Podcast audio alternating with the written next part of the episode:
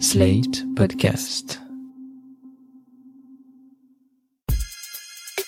Salut chers auditeurs, salut chères auditrices, bienvenue dans Sans Algo, le podcast qui vous en fait découvrir d'autres.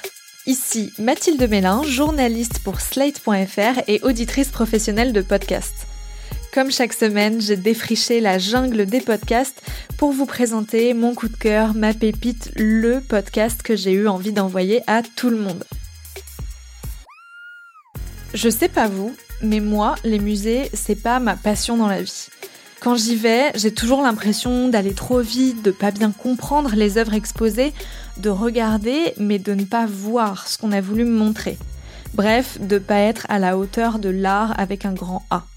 À défaut de parvenir à voir, j'ai trouvé un moyen d'écouter les œuvres d'art et les musées avec un podcast qui a été une très belle découverte pour moi. Il s'appelle Sens de la visite et il est animé par un passionné d'art, Jérémy Thomas.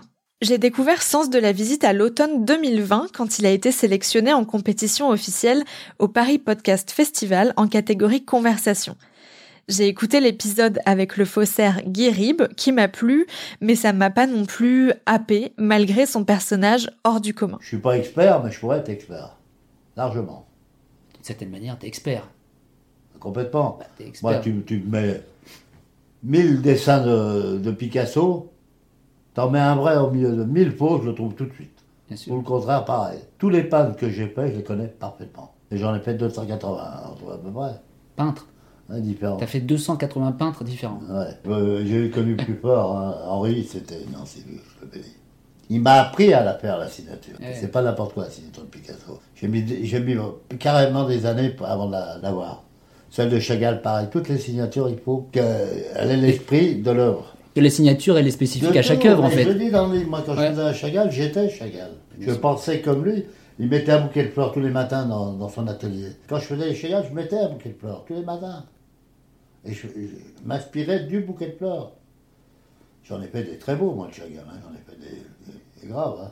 À l'époque, le podcast ne comptait que trois épisodes et j'avoue que je l'ai un peu oublié après ça parce que les podcasts d'interview, ça a tendance à me lasser assez rapidement.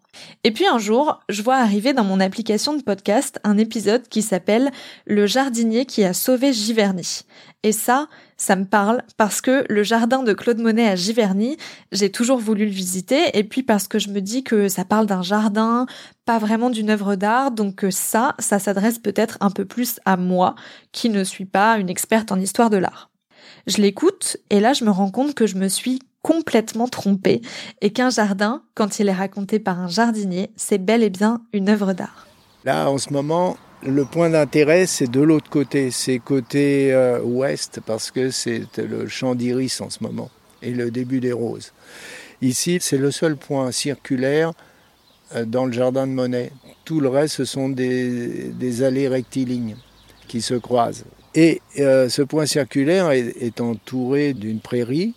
Et cette prairie, vous avez à l'ouest, là, vous avez les couleurs chaudes, donc c'est jaune-orange, mais là, c'est pas encore en fleurs. Dans le fond, vous avez le premier massif bleu, donc nous, on appelle 41. Et ça doit être pour ça qu'il y avait le polovnia qui était là, parce qu'il fleurit bleu, ce polovnia. Et derrière nous, pareil, c'est jaune-orange, couleur chaude. Donc on a un, carré de plusieurs couleurs. Donc ça, permet euh, au peintre de calculer son sujet suivant ce qu'il veut faire. S'il veut faire des masses monochromes, ben, il va se mettre dans un endroit où que des monochromes ou euh, les couleurs claires devant ou derrière. Enfin, c'est lui qui va calculer. C'est pas du tout comme au jardin d'eau où, en fin de compte, tout le décor est fait. On pose ce chevalet puis on attend les changements d'éclairage, les changements de lumière.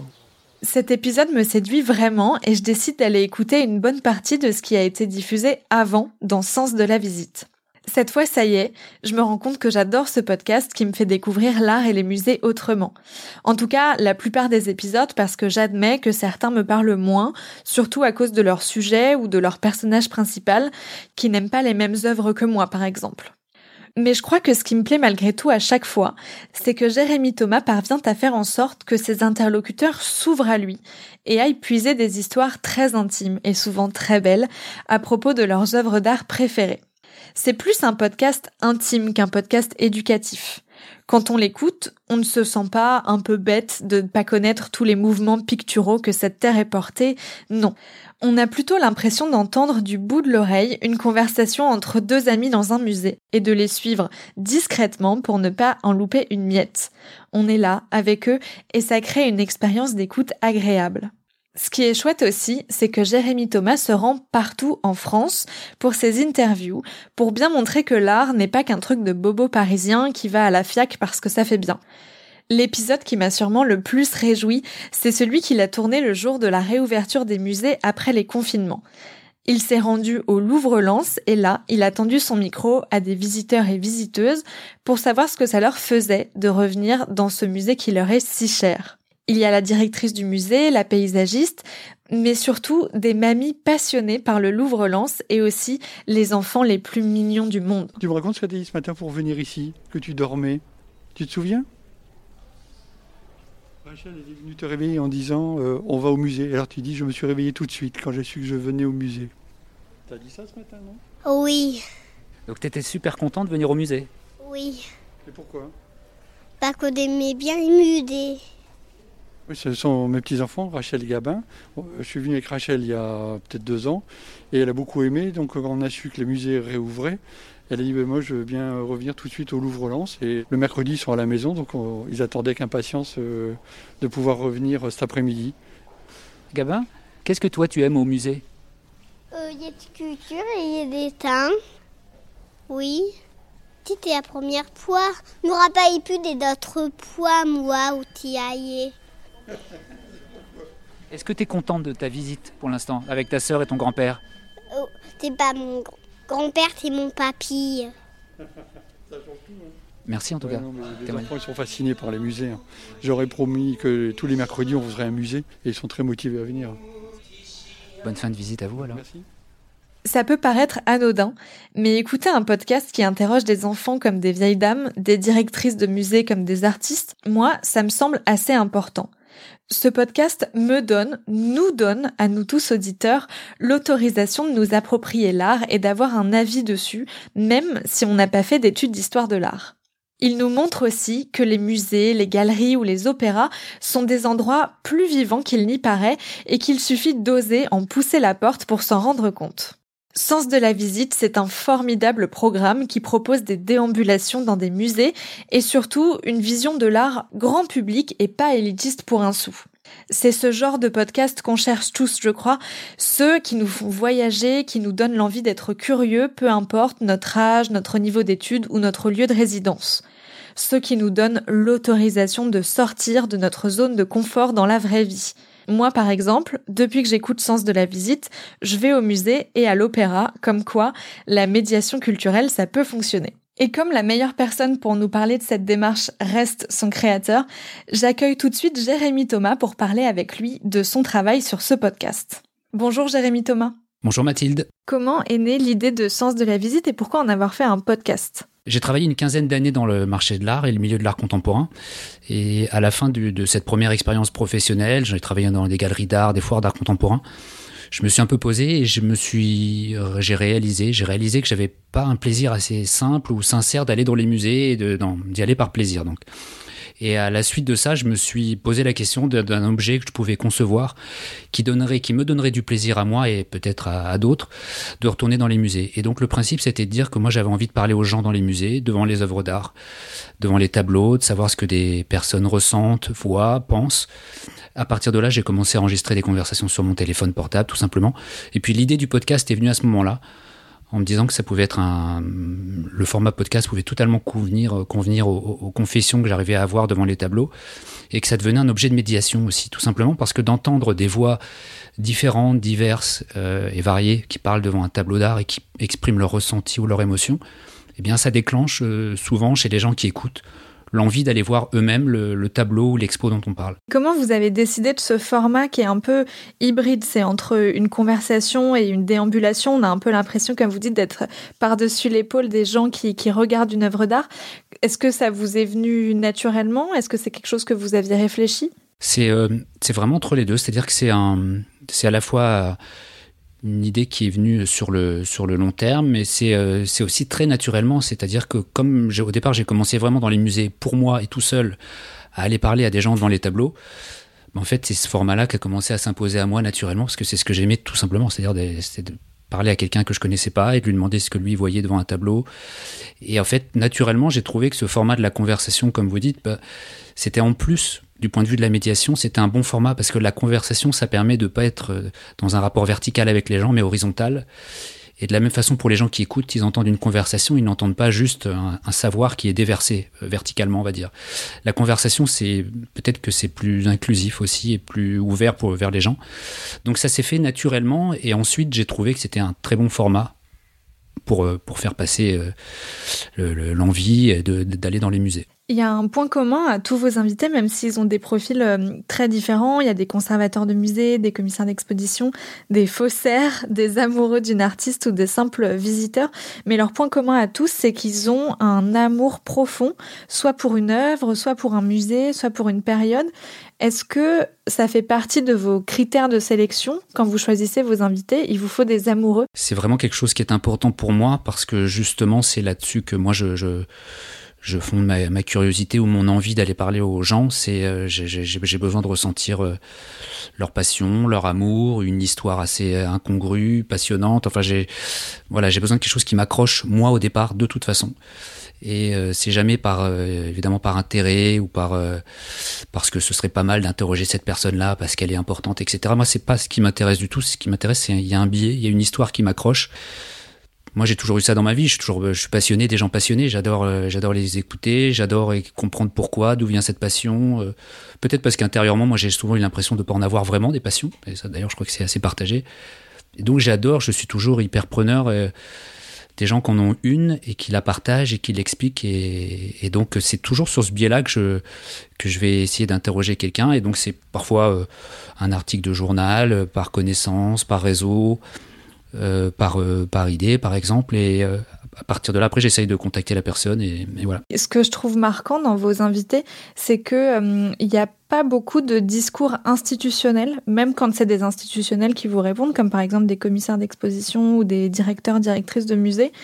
C'est pas tant ça qui vous raconte finalement. Comment vous faites pour leur faire parler, non pas avec des éléments de langage, mais avec leur cœur? Ben, c'est parfois la question que je me pose, euh, moi aussi encore d'ailleurs. Mais en fait, c'est totalement ça le podcast, ce que vous décrivez. C'est-à-dire, euh, c'est que même avec quelqu'un qui est euh, commissaire d'expo, qui a un savoir et qui est vraiment une personne du monde de l'art qui va être interrogé souvent, moi, c'est pas son savoir spécifiquement qui va m'intéresser, mais ça va être sa vie, sa passion, son ressenti qu'elle soit spectatrice d'œuvres d'art, commissaire d'expo, directrice, faussaire effectivement, c'est une façon de voir tout le monde aussi euh, de la même façon, hein, d'une façon égalitaire de voir les gens.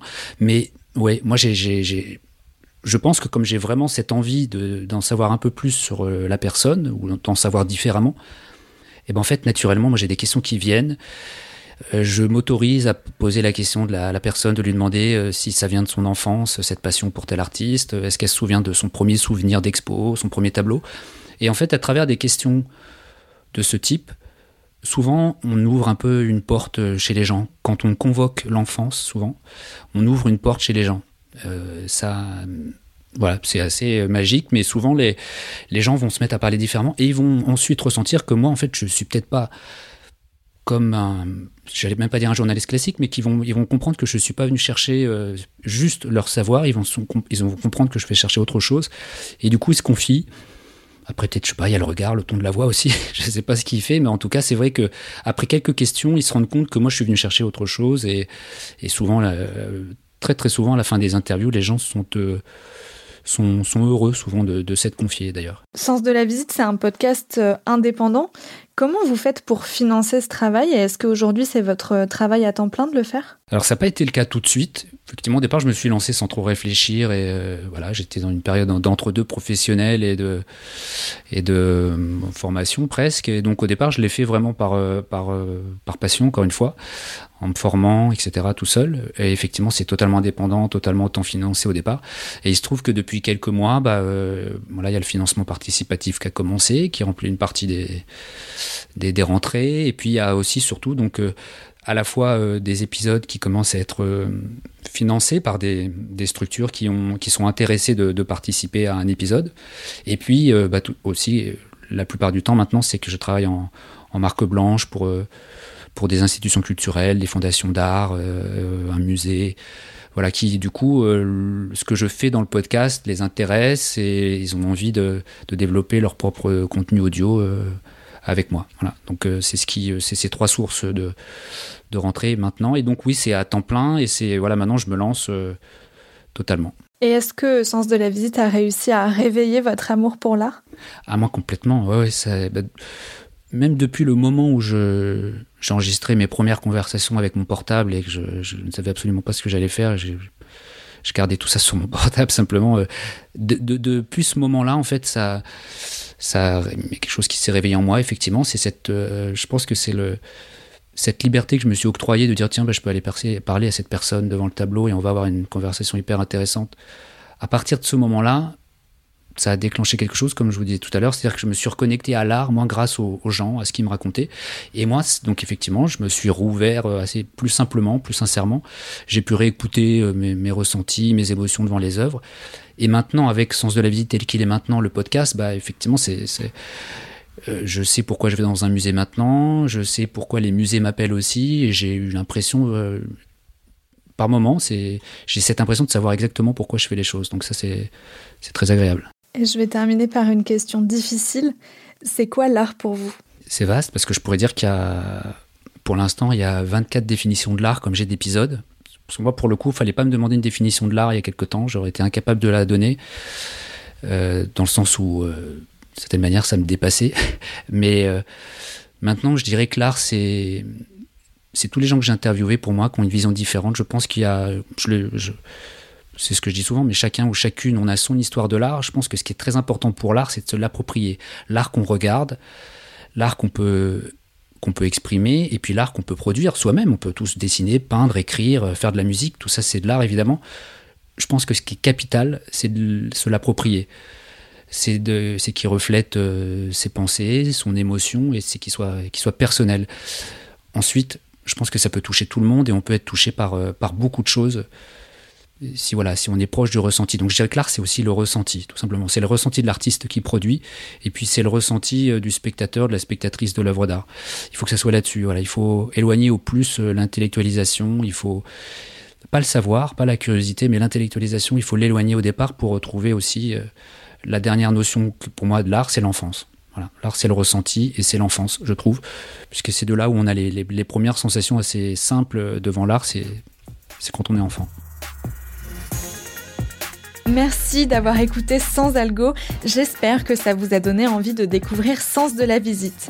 Si c'est le cas, il est disponible sur toutes les plateformes, dont Slate Audio, la plateforme sélective de slate.fr sur laquelle on vous fait découvrir nos podcasts fétiches. N'hésitez pas à vous abonner à Sans Algo pour ne rater aucune de nos recommandations. Nous sommes sur toutes les plateformes d'écoute de podcasts.